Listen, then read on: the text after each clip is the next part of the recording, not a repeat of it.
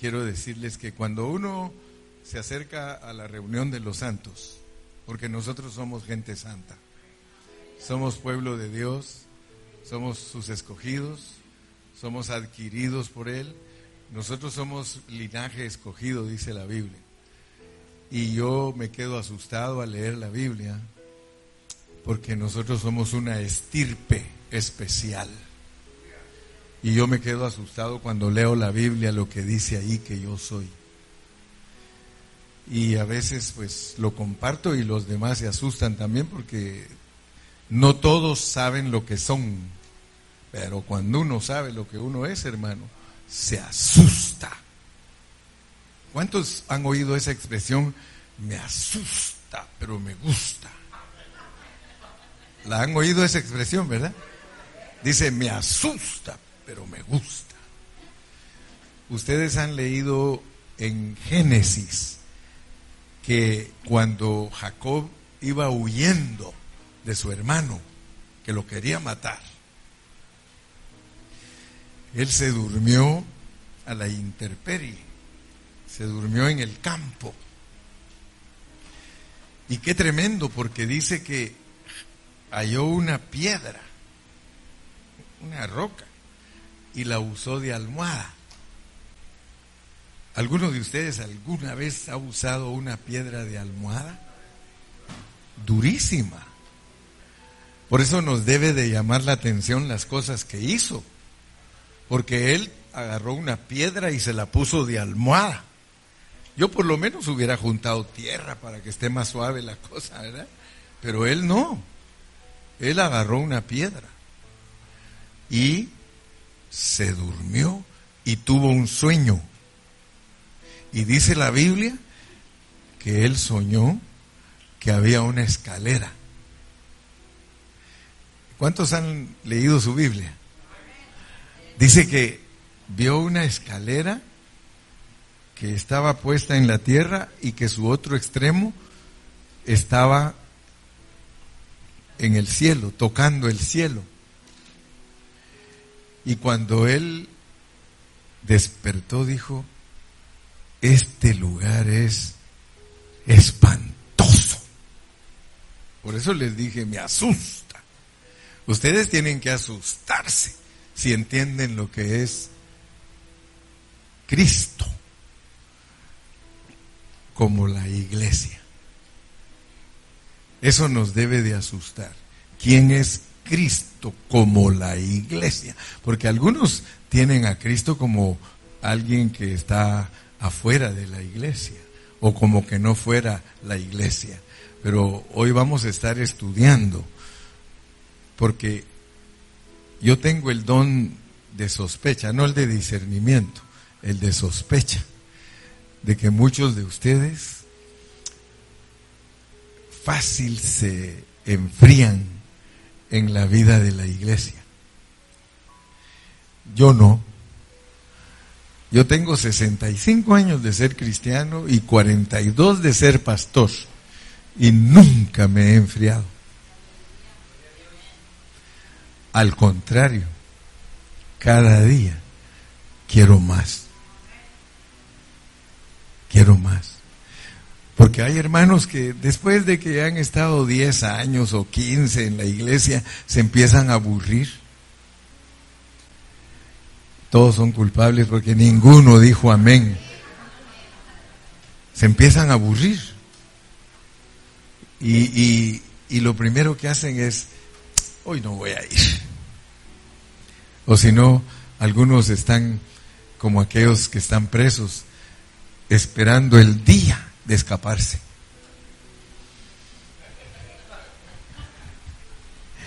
Ojalá que aquí no suceda eso.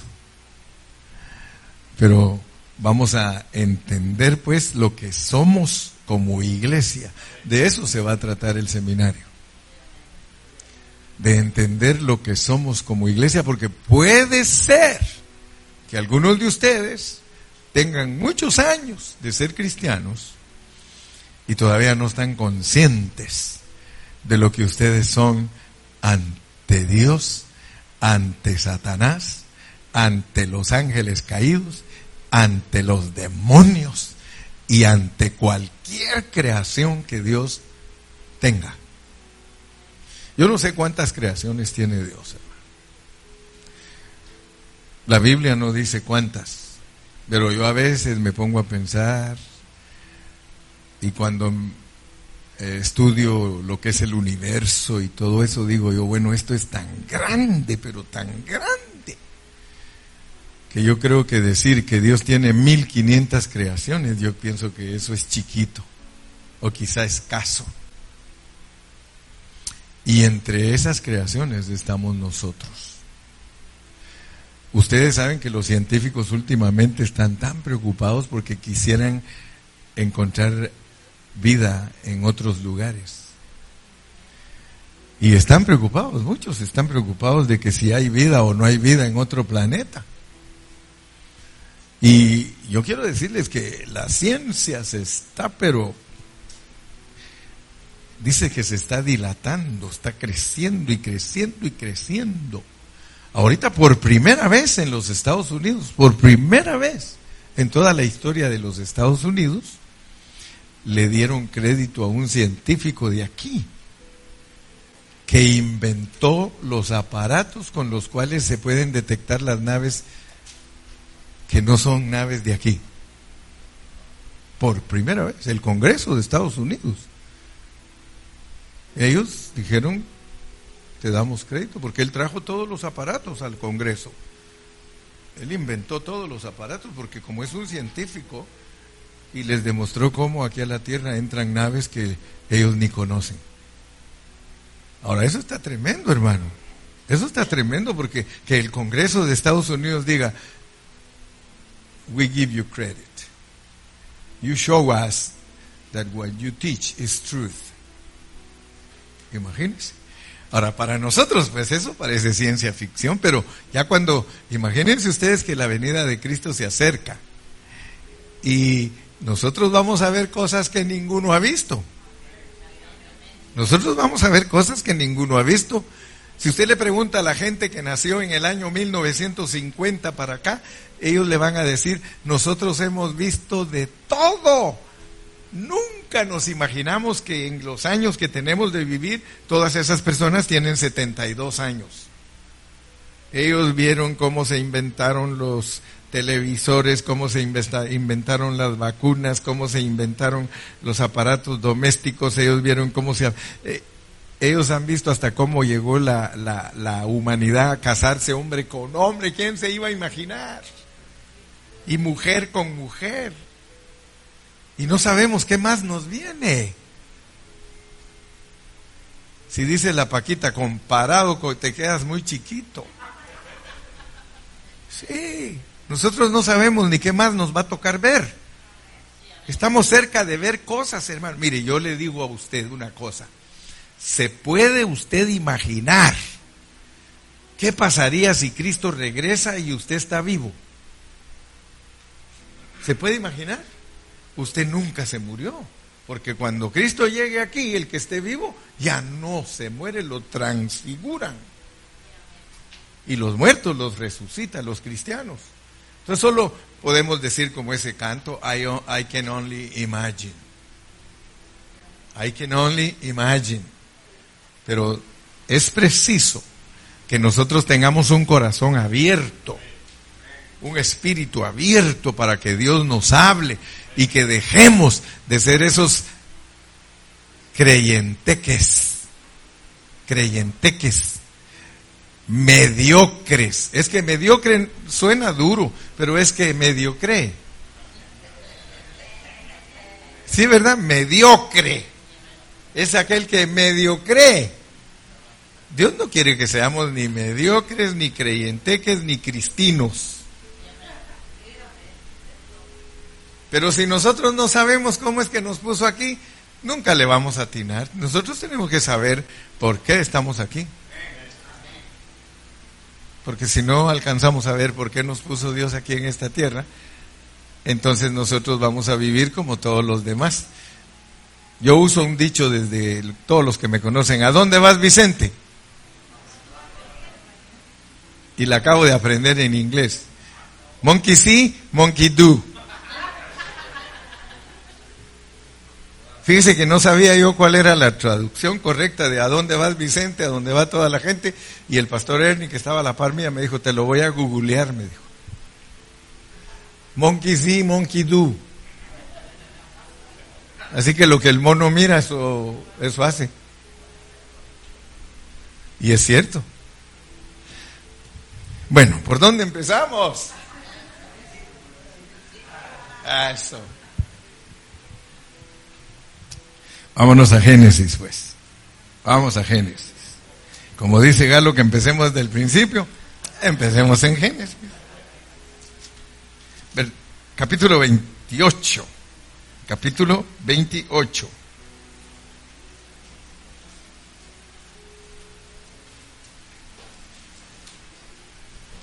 Capítulo 28 de Génesis.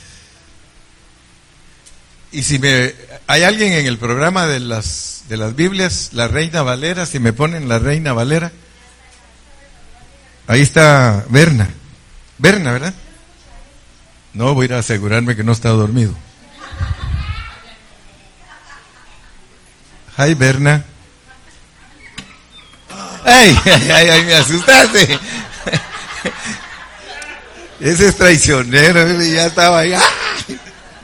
En la Reina Valera, capítulo 28. Ya saben que voy a andar caminando entre ustedes por aquello de que alguno se quiera dormir. Yo me aseguro que ninguno se duerma. ¿Verdad? Vamos a estar leyendo. Capítulo 28 de Génesis. Y acuérdense que en inglés, en inglés, dice his story. His story. Es his es su de él. Entonces la historia es de Dios. Y no solo la historia que está en la Biblia, sino toda la historia de los pueblos, las naciones y aún la historia de cada uno de nosotros. Todo es His story. His, eh, en otras palabras, belongs to Him. A Él le pertenece toda la historia del mundo entero, de las naciones, de las personas. Entonces, una de las cosas importantes que yo quiero que todos ustedes capten es que la Biblia es un libro que Dios lo arregló. En inglés se dice divine arrangement. Divine arrangement para los jóvenes. The Bible is a book as a divine arrangement. O sea que Dios lo arregló divinamente para enseñarnos a nosotros su propósito, su plan, ¿verdad? Entonces, ese libro, al estar arreglado divinamente, todas las historias que están ahí tienen un objetivo el objetivo es revelarnos a nosotros, los cristianos del Nuevo Testamento, asuntos espirituales. Asuntos espirituales. Entonces, no la lean solo por leerla, ni la lean solo para entender la, historia que está allí, sino que leámosla para que Dios nos hable a nuestro espíritu porque las palabras que yo os he hablado son espíritu y son vida. O sea que un espíritu no se ve. Nosotros tenemos espíritu. Esa es la parte de nosotros que no se ve. Tenemos cuerpo físico, porque Dios nos puso en un mundo físico, pero nuestra verdadera esencia es espiritual. Nosotros somos espíritu. Y por eso las palabras en la Biblia son espíritu para que toquen nuestro espíritu. No dice que las palabras que Cristo habló son alma, porque entonces te tocarían el alma. Dice que son espíritu y vida. aunque nosotros no lo entendamos, aunque no lo entendamos, la palabra cuando se habla en su pureza causa algo en nosotros. Recuérdense que ese versículo que les estoy citando, que es Juan 6:63, las palabras que yo os he hablado son espíritu y son vida, están bajo el contexto de comer a Cristo. ¿Verdad? Capítulo 6 de San Juan, comer a Cristo. Yo soy el pan de vida, yo soy el pan que descendió del cielo, el que me come tiene vida eterna. Entonces, nosotros oramos antes de predicar porque nosotros queremos que Dios nos use tocando el espíritu de las personas. Por favor, nunca se les olvide, yo no soy un ministro de la letra. Yo no vengo a traerles conocimiento. Yo vengo a ver cómo les toco el espíritu a ustedes. Porque soy ministro del espíritu de las personas. No soy un ministro de la letra como Moisés. Moisés era ministro de la letra, él tenía que impartir la letra al pueblo de Israel. Nosotros no, nosotros estamos en un nuevo pacto. El nuevo pacto, los ministros del nuevo pacto son ministros del Espíritu. Por eso no estoy interesado en llenarlos de conocimiento, sino que estoy muy interesado en tocarles su espíritu. Y como yo soy espíritu, por eso tengo la capacidad de tocar el espíritu de ustedes. Eso no lo saben muchos cristianos. Pero el espíritu es el que da vida. La carne para nada aprovecha. Las palabras que yo os he hablado son espíritu y son vida. Fíjense que si no le ponemos atención a los contextos de la Biblia, nosotros podemos llenar de conceptos a los hermanos y no ayudarlos a que sean ministrados. El propósito de nuestra reunión es ser ministrados. Hoy venimos aquí para salir de aquí ministrados de nuestro espíritu, edificados. Entonces, el Señor Jesucristo tuvo cuidado de decir que el espíritu es el que da vida. Este contexto, la razón por la cual dice que la carne para nada aprovecha, es porque Cristo quiere que entendamos que Él no vino a esta tierra para quedarse aquí. Porque si Él se hubiera quedado aquí, Él se queda en la carne. Y Él en la carne no podía llevar a cabo lo que Dios se ha propuesto en su corazón desde antes de la fundación del mundo. Fíjese que ese versículo lo agarran muchos para decir otra cosa, pero ese versículo está diciendo, miren, miren, si yo me quedo aquí viviendo con ustedes, para nada les aprovecho. La carne mía no les aprovecha. Mi carne solo les va a servir para que la maten porque mi carne se tiene que morir para que ustedes sean salvos.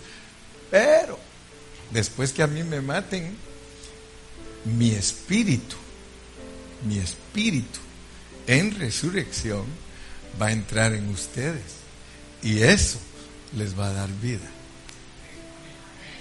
Noten que la palabra de Dios no vayan a creer que es fácil entenderla.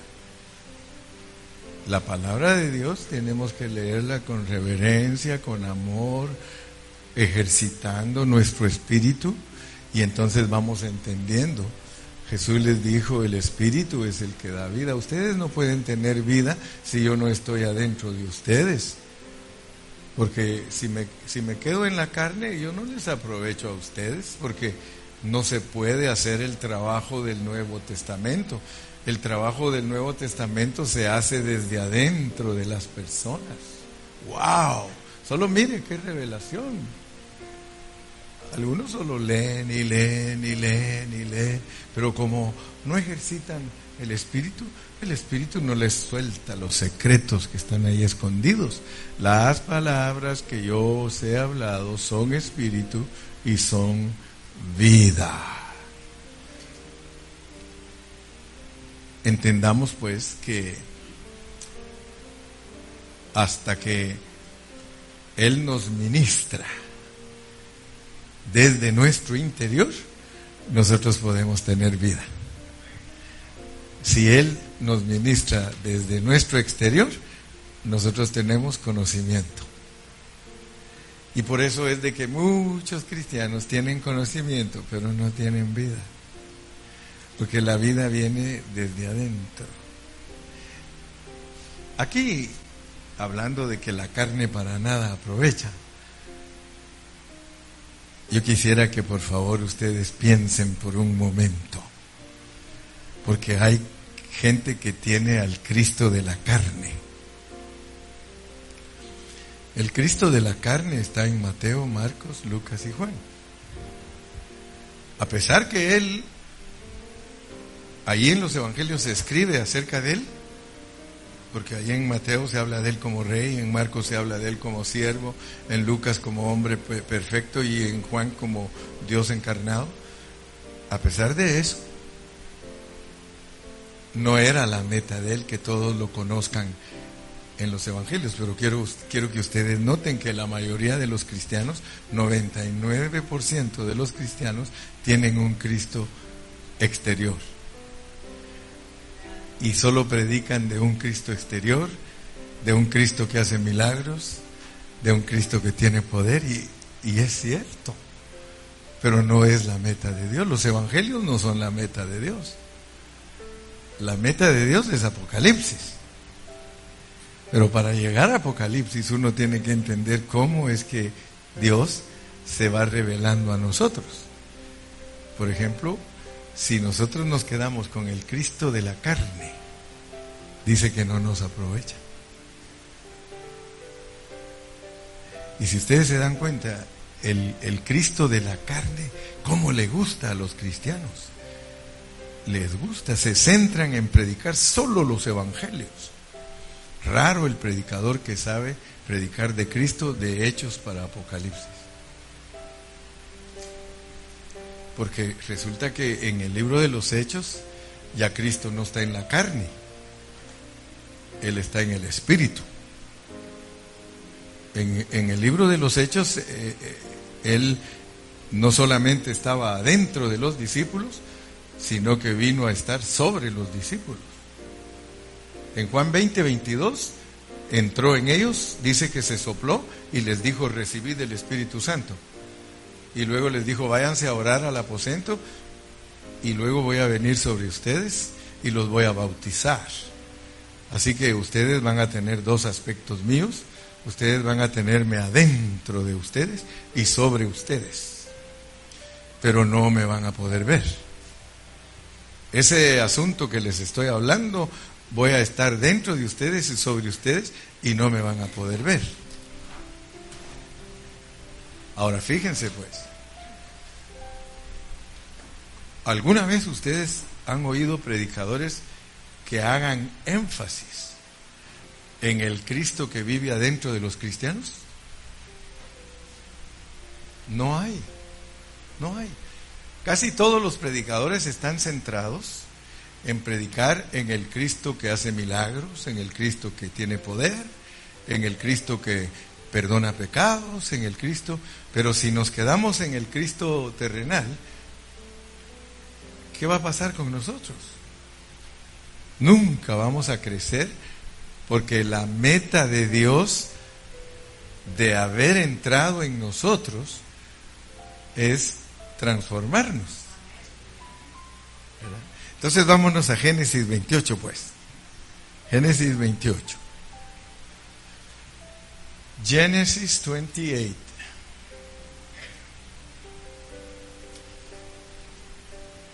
Quiero que por favor nos concentremos unos minutitos, no nos distraigamos, unos minutitos nada más, yo no los voy a aburrir, primero Dios que no, Yo voy a hablar poquito para que quedemos con ganas de venir mañana.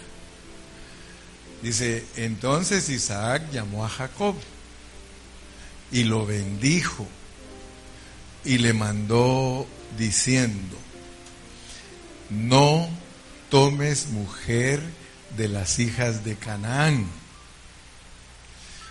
Levántate, ve a Padán Aram, a casa de Betuel, padre de tu madre, y toma allí mujer de las hijas de Labán, hermano de tu madre. Y el Dios omnipotente te bendiga y te haga fructificar y te multiplique hasta llegar a ser multitud de pueblos. Y te dé la bendición de Abraham y a tu descendencia contigo para que heredes la tierra en que moras que Dios dio a Abraham. Así envió Isaac a Jacob el cual fue a Padán Aram, a Labán, hijo de Betuel, arameo, hermano de Rebeca, madre de Jacob y de Esaú. Y vio Esaú, su hermano, ¿verdad? Cómo Isaac había bendecido a Jacob y le había enviado a Padán Aram para tomar para sí mujer de allí y que cuando le bendijo, le había mandado diciendo, no tomarás mujer de las hijas de Canaán. Y que Jacob había obedecido a su padre y a su madre y se había ido a Padán Aram.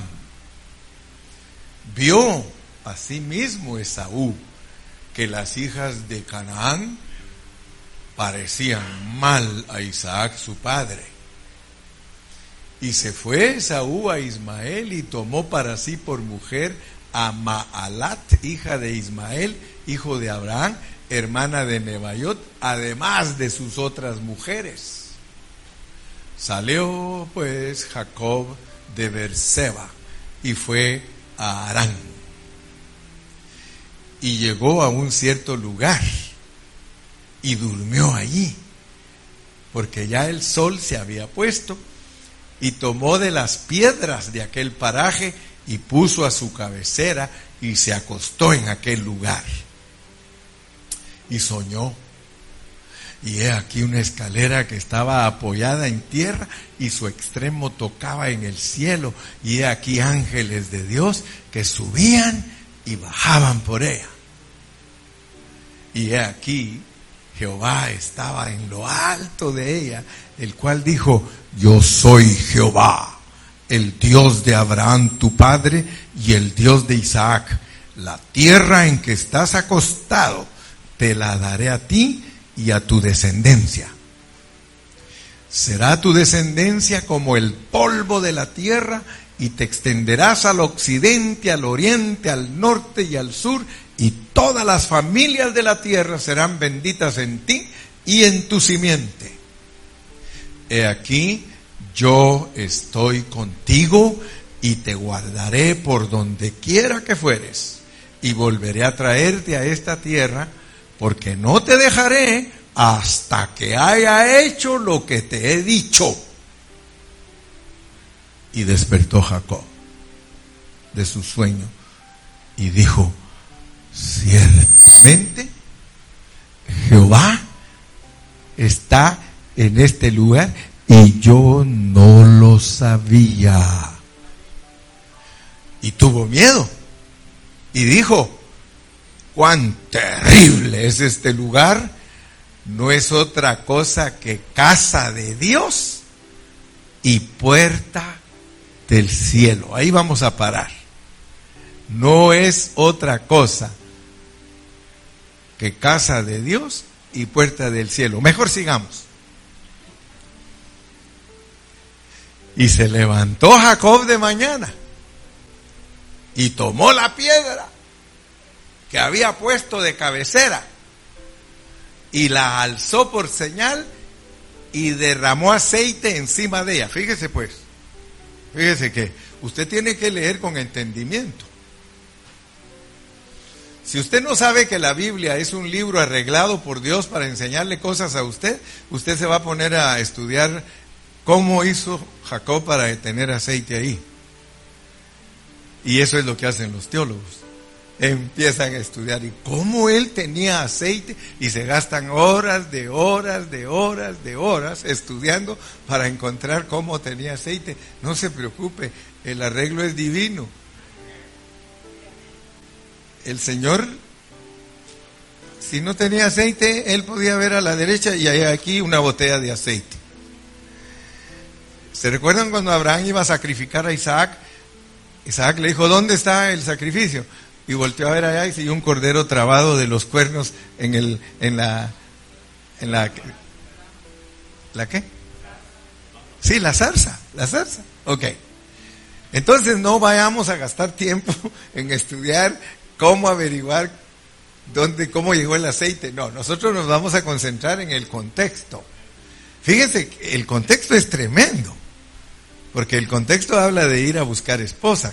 ¿Quién es la esposa en la Biblia? La iglesia.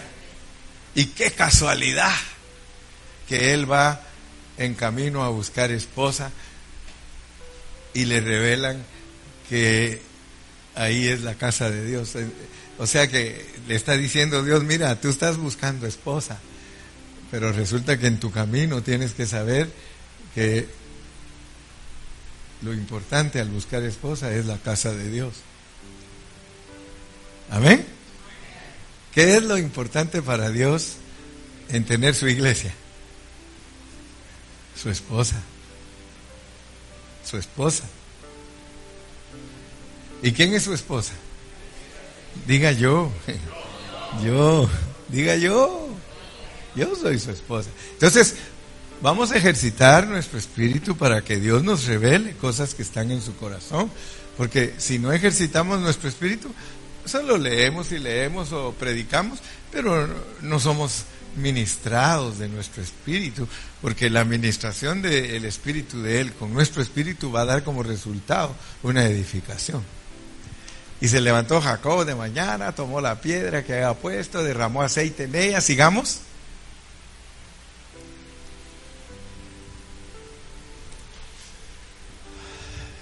¿Seguimos, Berna? ¿O ya se fue? 19. ¿O ya no hay? Ok, miren pues. Y llamó y llamó el nombre de aquel lugar que ¿Qué es Betel? Casa de Dios. Casa de y fíjense pues, esto es muy importante. Aquí va la revelación divina pues. Aquí va la revelación. ¿Cómo se llamaba la iglesia antes de ser la casa de Dios? ¿Cómo se llamaba? No, antes de que se llamara la casa de Dios, ¿cómo se llamaba? Léanlo ahí, hermanos. ¿Cómo se llamaba? ¿Cómo se llamaba, hermana Luz? Wow. Yo quiero que tú sepas, antes de que tú fueras la iglesia, tú te llamabas ante Dios, eras luz. No Luzbel. Pero antes de que tú, estos son secretos que están en el corazón de Dios y están escondidos en su palabra. Pero si nosotros no nos ejercitamos, si no tenemos comunión los unos con los otros, comenzando no nos va a limpiar de nuestro pecado. Pero si tenemos comunión los unos con los otros, la sangre de Jesucristo nos limpia de todo pecado y nos abre su palabra. Fíjese que yo le puedo decir a, quien sea y con toda seguridad y basado en la palabra, antes de que yo viniera a la tierra, yo pertenecía a la luz y no a la luz del mundo. Usted va a entender la Biblia poco a poco porque Cristo cuando estuvo aquí en la tierra dijo, vosotros sois la luz.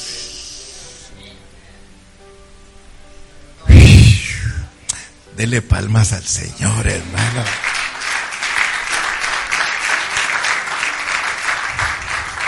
Y llamó el nombre de aquel lugar casa de Dios, aunque luz era el nombre de la ciudad primero. Mire, hay gente que cuando yo predico, hermano, porque yo soy único para predicar y no vayan a creer que les estoy diciendo que todo lo sé, ni estoy creyéndome que, que, yo soy la mamá de Tarzán o que soy la mamá de los pollitos. Mi conciencia me da testimonio, yo soy un hombre bien humilde. Mi conciencia me da testimonio. Así que usted tranquilo. Porque el diablo lo que quiere cuando lo oyen a uno es que la gente se llene de prejuicios y que diga, ¿quién es este? Así que tranquilo, por eso le dije, relax, relax.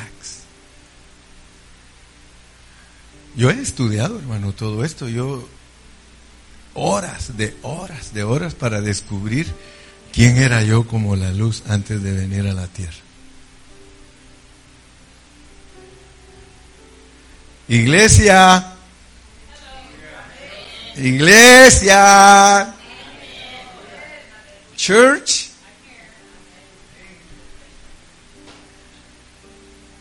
¿Quién eras?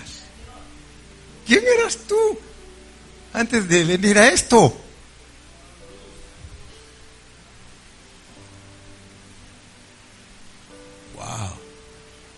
¿Verdad que hay que nos hace pensar la palabra? Pero cuando uno la estudia ejercitando su espíritu.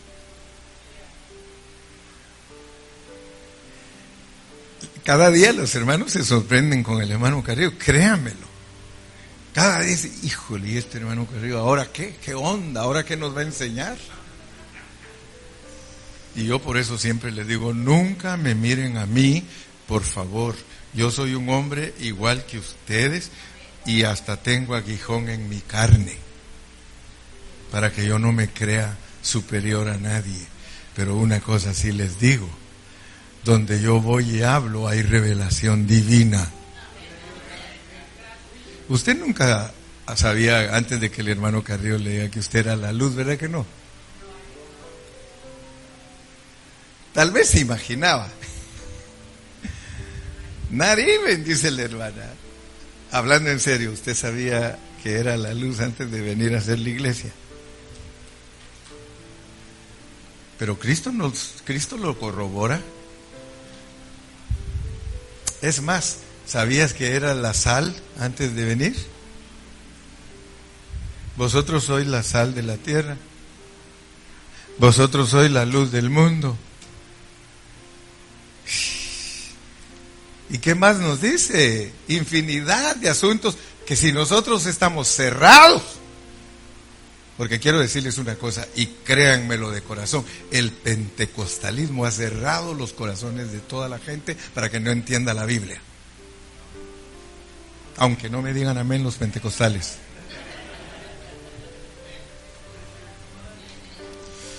Le echan la culpa a los católicos.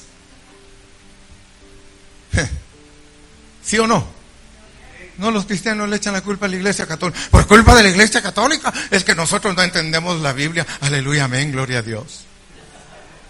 Pues yo te voy a decir que por culpa de nosotros, al no dejarnos dirigir por Dios en una forma genuina, nosotros no conocemos la Biblia. Y llamó el nombre de aquel lugar Betel, aunque Luz era el nombre de la ciudad primero.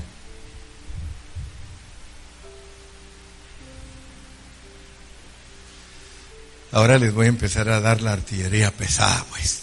Vamos a sacar cañones, granadas y tanques y todo, ¿ok? Vamos a leer un versículo y luego otro y otro hasta donde nos lleve el Señor. ¿Qué horas son, pastor? 8.38. ¿A qué horas quieren que terminemos?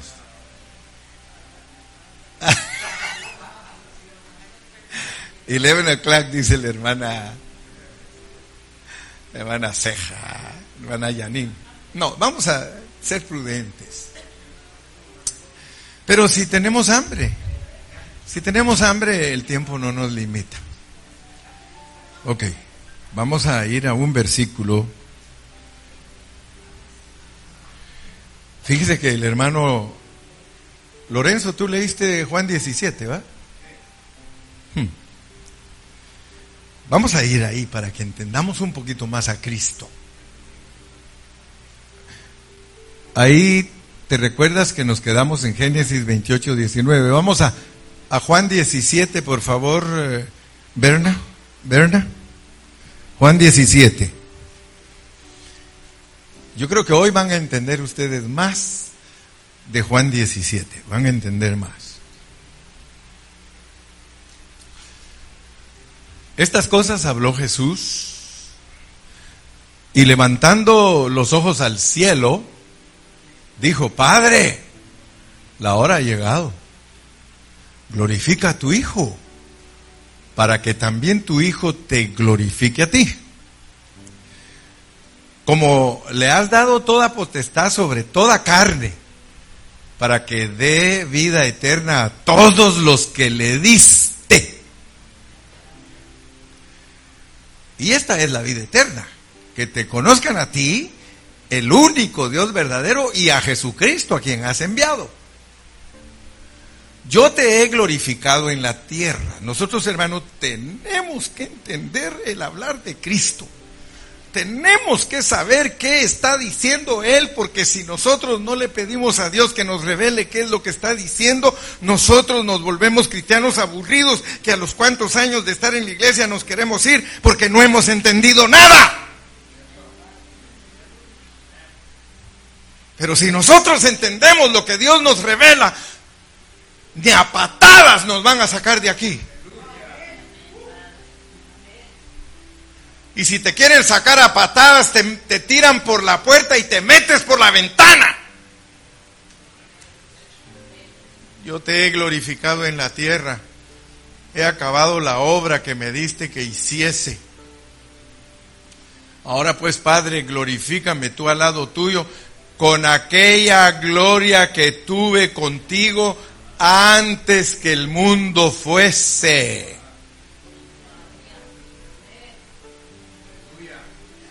Muchos creen que Cristo cuando vino ahí empezó.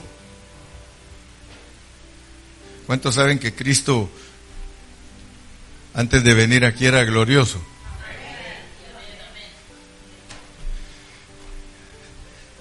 ¿Cómo enseña la Biblia la gloria? Con luz, un resplandor, su gloria. Ahí lo que Cristo nos está diciendo es, mira, yo antes de venir aquí era luz, Si Él dice que nosotros somos la luz del mundo, Él también dice, yo soy la luz del mundo. Si Él dice que Él es tal cosa, Él va a decir, ustedes son tal, lo mismo. Y eso es lo que quiero. Hoy nada más quiero que, que entiendan un punto bien importante. Lástima que a veces para darnos a entender tenemos que hablar 50 minutos para decir lo que tenemos que decir y solo se puede decir en 10 minutos. Pero como somos tan entendidos, tenemos que usar 50 para prepararlos para decirles el 10. Pero el 10 es rico, hermano. el 10 es riquísimo. Ahora pues, Padre, glorifícame a tu lado, al lado tuyo, con aquella gloria que tuve contigo antes que el mundo fuese. Yo he manifestado tu nombre a los hombres que del mundo me diste. Ah, tuyos eran. ¿En dónde eras tú del Padre? ¿En dónde eras tú del Padre, hermano? Cuando eras la luz. Ahora abre tu entendimiento, pues, porque muchos cristianos no saben que lo que están haciendo aquí en la tierra ya lo hicieron en el cielo. Nosotros solo venimos a repetir la historia que ya vivimos. ¿Acaso una vez dices, yo como que ya estuve aquí? Estoy haciendo lo mismo que hice. El volumen de tu memoria viene pero casi, casi a cero, casi a cero. Pero de repente el Señor, si Él quiere, te sube un poquito. Y empiezas como, he manifestado tu nombre a los hombres que del mundo me diste, tuyos eran y tú me los diste y me los diste. Y como eran tuyos, por eso guardan mi, por eso guardan tu palabra, porque estos, aunque son distraídos y a veces parece que fueran puros mundanos, el volumen está bajito, pero agarran la onda. Porque eran tuyos. Cuando estábamos en la luz, eran tuyos. Siga leyendo y va a ver que no estoy mintiendo. Ahora han conocido que todas las cosas que me has dado, Dios es luz y no hay ninguna tinieblas en él. Hermano, te pregunto, ¿De dónde vienes tú? ¿De dónde vienes tú de, para acá? Wow, asústate. Tú vienes de la luz. De la luz. Tuyos eran, ahora han conocido que todas las cosas que me han dado proceden de la luz. Porque las palabras que me diste les he dado y ellos las han recibido y las recibieron y han conocido verdaderamente. Yo le voy a parafrasear, hermano, que salimos juntos. Porque esto nos debe de asustar, hermano. ¿Cuántos de ustedes saben que nosotros salimos juntos con Cristo?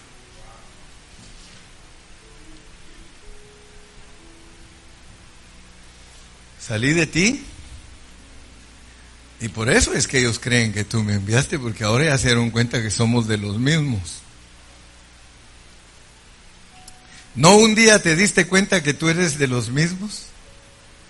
¿Cómo hiciste para venir aquí, hermano? Es mi pregunta. ¿Cómo hizo Dios para encontrarte? Por medio de la predicación. Él mandó sus siervos a predicar y de repente los que son de allí, de ese pueblo que se llama Luz, respondieron al llamado porque dice que por eso creyeron, porque ya saben que procedemos de ti. ¿Ahora qué sigue?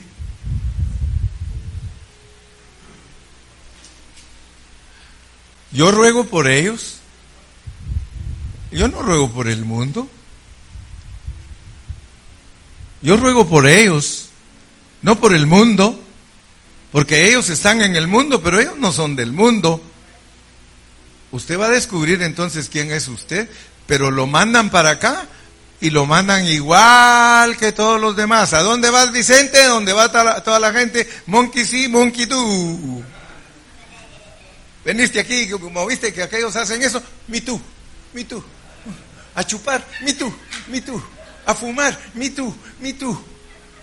A fornicar, mi tú, mi tú. Adulterar, mi tú, mi tú. Monkey sí, monkey tú. ¿Sí o no? Pero el Señor nos pone parábolas, enseñanzas. ¡Ey! Tú no eres de allí. Tú eres pródigo. Tú no eres de allí. Tú eres de la luz. Me llamo Jorge, Señor. Tú eres de la luz.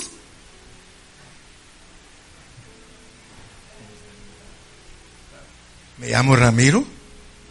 Soy de la luz. Me llamo Jorge. Soy de la luz. Yo ruego por ellos, no ruego por el mundo, sino por los que me diste, porque tuyos son. Yo quiero que hermano, por favor, por favor, pongas atención a la predicación. Tú eres de Cristo. La luz, la luz te dio a Cristo y dijo, váyanse juntos, tengo un plan yo tengo un plan, váyanse juntos. Cristo, Gilmar, tú y yo, ¿con qué razón nos queremos tanto? Tú y yo. porque te quiero. ¿Por qué cree usted que los cristianos nos amamos? Pertenecemos a la luz. ¿Sí? Tú podrías ser yo y yo podría ser tú. Pero él dijo, no, Abelito, Abelito. Gilberto, Gilberto. Licita, Licita. Pero nosotros podríamos haber nacido en África. Podríamos haber nacido en Netherlands. Nosotros podríamos ser ucranianos. ¿Sí? Pero Dios dijo, tú vas a ser tú Tú vas a ser tú y tú y tú, a cada uno, hermano. Pero todos, todos, hijos de luz. Ah, dígame si Pablo no enseña eso. Yo no estoy enseñando nada que es herejía. Donis, ¿tú crees que estoy enseñando herejías? Más te vale.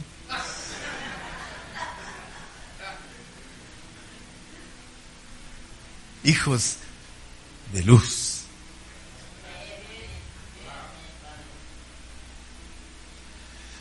Y todo lo mío es tuyo y lo tuyo mío. Y he sido glorificado en ellos. Yo soy la luz, ellos son la luz. Yo soy la luz, ellos son la luz. Si la Biblia dice que Dios es luz y Cristo dice que Él es la luz, ¿quién es Él? ¿Es Dios? Ahora asústate pues. Junto con Él, ¿qué somos? Junto con Él, ¿qué somos? Por eso dijo Moisés, dioses sois, diositos. Pero oigan bien, pues porque muchos no saben enseñarlo. Nosotros somos Cristo. Cuando nosotros hablamos de que somos Dios, somos Cristo. Somos Cristo. ¿Me lo cree o no me lo cree? A ver, Berna, ponme ahí 1 Corintios 12, 12. 1 Corintios 12, 12. Lo que pasa es que a ti te gusta más parecerte al chango. Sí, porque ya viste que muchos hombres dicen, venimos del chango. Venimos del chango, porque es más fácil. Una vida de chango es más fácil, hermano. Pero una vida de Dios, eso cuesta. Esa es una negación total. Fíjense, pues lean conmigo, por favor. Porque así como el cuerpo es uno, está hablando de nuestro cuerpo físico porque así como el cuerpo es uno, el cuerpo físico, y tiene muchos miembros, pero todos los miembros del cuerpo, siendo muchos, son un solo cuerpo.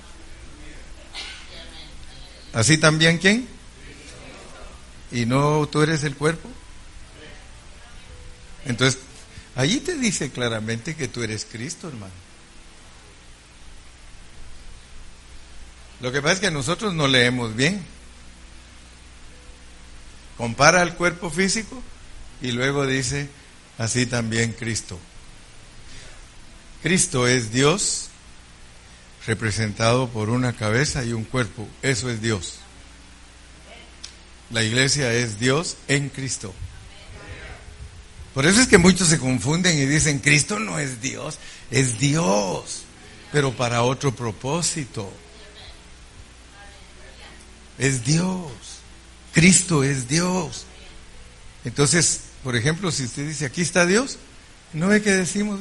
Donde dos o tres están reunidos en mi nombre. Ahí estoy yo. ¿Quién me puede decir a mí? ¿Quién? Que estoy predicando falsedades. ¿Quién? Y si se atreve, yo lo yo le pego. Y si se atreve, que Dios lo ayude, hermano. Porque puede pegarme más. A lo mejor salgo perdiendo. Ah, yo me siento un ratito porque esto me lo tengo que respirar bien, hermanos. Así también, Cristo. Así también, Cristo. Porque así como el cuerpo físico es uno y tiene muchos miembros, pero todos los miembros del cuerpo, siendo muchos, son un solo cuerpo, así también Cristo. Cristo es la iglesia, hermanos. Cristo es la cabeza y nosotros el cuerpo y eso compone a la iglesia. Entonces no es herejía decir que nosotros somos el Dios hombre, el Dios hombre. Así lo presentan algunos hermanos que han estudiado profundamente la Biblia. Dice, the God man, the God man. The church is the God man. The church is the new man. El nuevo hombre. Vestidos del nuevo hombre. Hasta que uno está vestido del nuevo hombre, uno puede lucir que es la iglesia. Ahora fíjense pues lo que no es la iglesia. Lo que no es la iglesia. Lo que no es la iglesia. En aquel día muchos me dirán, yo soy el Cristo y no son. Cuidado pues, cuidado porque si yo enseño que yo soy la iglesia, que yo soy Cristo, yo no soy chango. Yo no soy chango. Ni puedo andar haciendo cosas que hace el chango y el alacrán y el, y el sapo y la rana.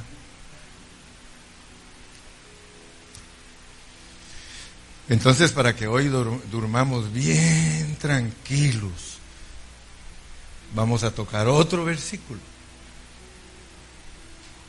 Como que ya los estoy convenciendo, tengo la leve sospecha que los estoy convenciendo. ¿Verdad tú? Dice, sí, sí, está bueno esto. Si fuera de Guatemala, dice, está bueno vos está bueno, rico, delicioso, delicious. Efesios 2.10.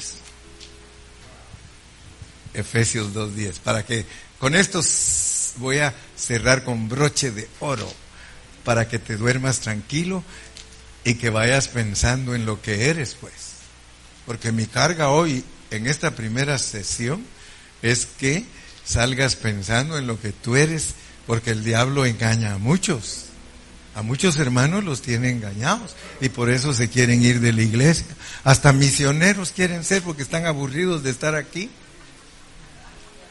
Sí, pastor, yo me voy, yo me voy de la iglesia, pastor. Yo me voy, pastor. ¿A dónde te vas a ir si no sabes predicar? Te lo digo, aquí hay hermanos que quieren ir a predicar a otro lugar y no saben predicar. ¿Sabe qué van a ir a hacer? A matar gente a confundirlos.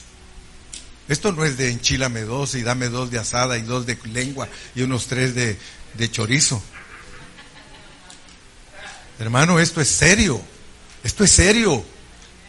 Primero tienes que aprender la palabra del Señor para no ir a engañar a ninguno ni, ni a confundirlo. Te lo van a cobrar, te lo digo, cualquiera de aquí que quiera ser misionero y no predica la pureza de la palabra, se los va a cobrar Dios. Porque ya no es tiempo de jugar. Antes sí se podía jugar, quiero decírtelo. Antes sí se podía jugar. Ahora ya no. Ahora hay revelación pura para ayudar a los hermanos a ser vencedores. Pero si tú quieres seguir jugando y quieres seguir haciendo las maromas del diablo, allá tú. La Biblia mía dice, nunca os conocí. Yo no quiero que el Señor me diga así. Yo no quiero que Dios me diga a mí que no me conoció cuando les predicaba a ustedes.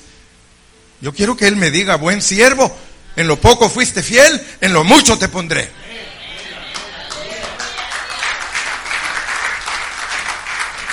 Así es de que si alguien quiere ir a, a predicar, más le vale más le vale que se humille ante Dios y que le diga, Señor, si tú me vas a enviar, me tiene que enviar mi pastor.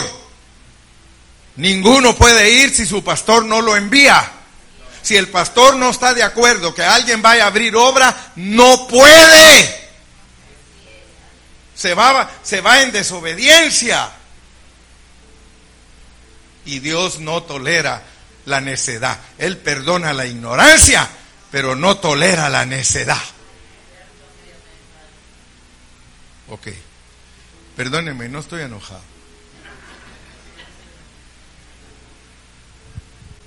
Esto te va a impactar, hermano. Si ya entendiste que eres la luz, esto te va a impactar. Esto te va a impactar. Porque somos hechura suya. Mire en dónde lo crearon a usted, hermano. Usted fue creado en Cristo Jesús. Usted fue creado en Cristo Jesús. Do you speak Spanish? ¿Hablas español? ¿Qué significa que yo fui creado en Cristo Jesús? I was created in Christ. Cuando Dios creó a Cristo, ahí estabas incluido tú. ¿Qué material usó para crear a Cristo? Luz. Pero cuando Él creó a Cristo, te creó a ti. Ahora, ahora, ahora te van a patinar las llantas. Porque a ti te han enseñado que tú fuiste creado en Adán. ¿Sí o no? Pero tienes que leer más la Biblia. Porque Pablo te enseña que tienes dos semejanzas. Tienes una semejanza de Adán y una semejanza de Cristo. ¡Uh! Y traemos las dos semejanzas. Si a ti la Biblia te dice que fuiste criado en Cristo Jesús, yo te invito a que aprendas la Biblia. Porque nosotros no solo somos criados, nosotros somos hechos y somos formados. Y eso son tres cosas distintas. Isaías 43, 7, por favor, Berna. Isaías 43, 7. Para todo te doy los versículos para que no vayas a ir a decir, el pelón me engañó.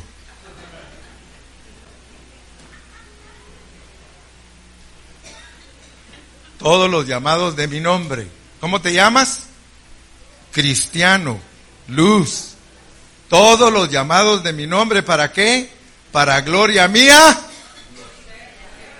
Los he creado. Los formé. Ok, empieza a aprender la Biblia, pues hermano.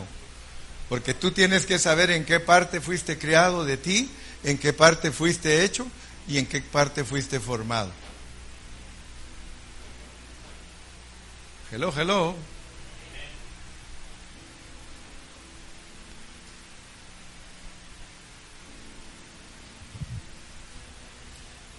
Sí, Nacho. Si yo no sé en qué parte me crió Dios, yo no voy a entender el Evangelio, hermano.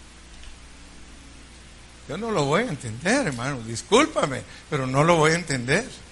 Pero si yo sé que fui criado en Cristo Jesús, yo tengo que entender que como espíritu, yo fui criado en Cristo Jesús, como espíritu. Pero no como alma ni como cuerpo. Hello. ¿Estás allí, Berna? ¿Verdad que te estás gozando? Ah, eso me gusta de Berna. Ya tiene un casete ahí que contesta.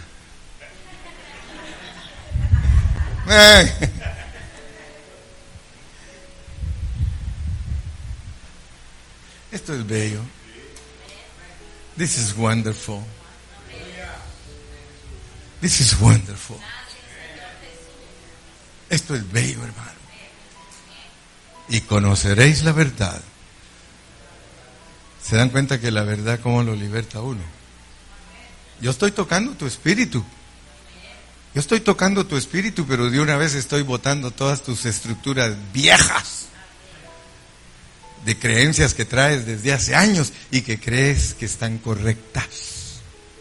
Porque lo peor que nos pasa a nosotros, por eso Pablo dice, el que cree saber algo como debe de saberlo, no lo sabe.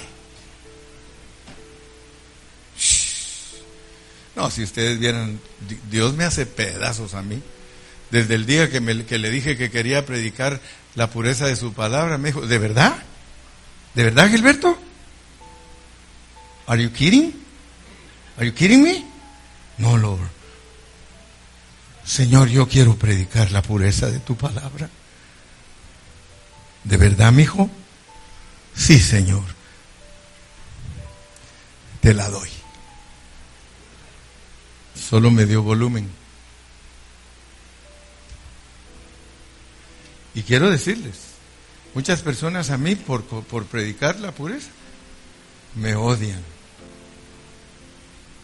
Me odian, literalmente. Pablo lo dice, aunque amándolos más, ustedes no me amen. Yo amo a los hermanos, pero muchos de ellos no me aman. Tienen envidia, tienen celos. Y como yo como soy luz, todos los moscos me siguen. Si no eres mosco, no me sigues.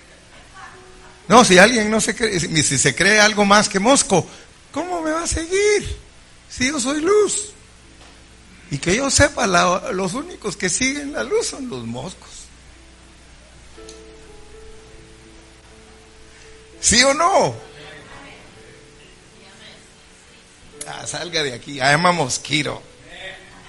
I am a mosquito. Uh, te voy a morder. Mosquito bite. Porque vaya que no, los mosquitos son buenos para morder. Se muerden entre ellos. Mosquito bite. ¿Quieren que les compruebe ese versículo o no? Mañana a la misma hora y en el mismo canal.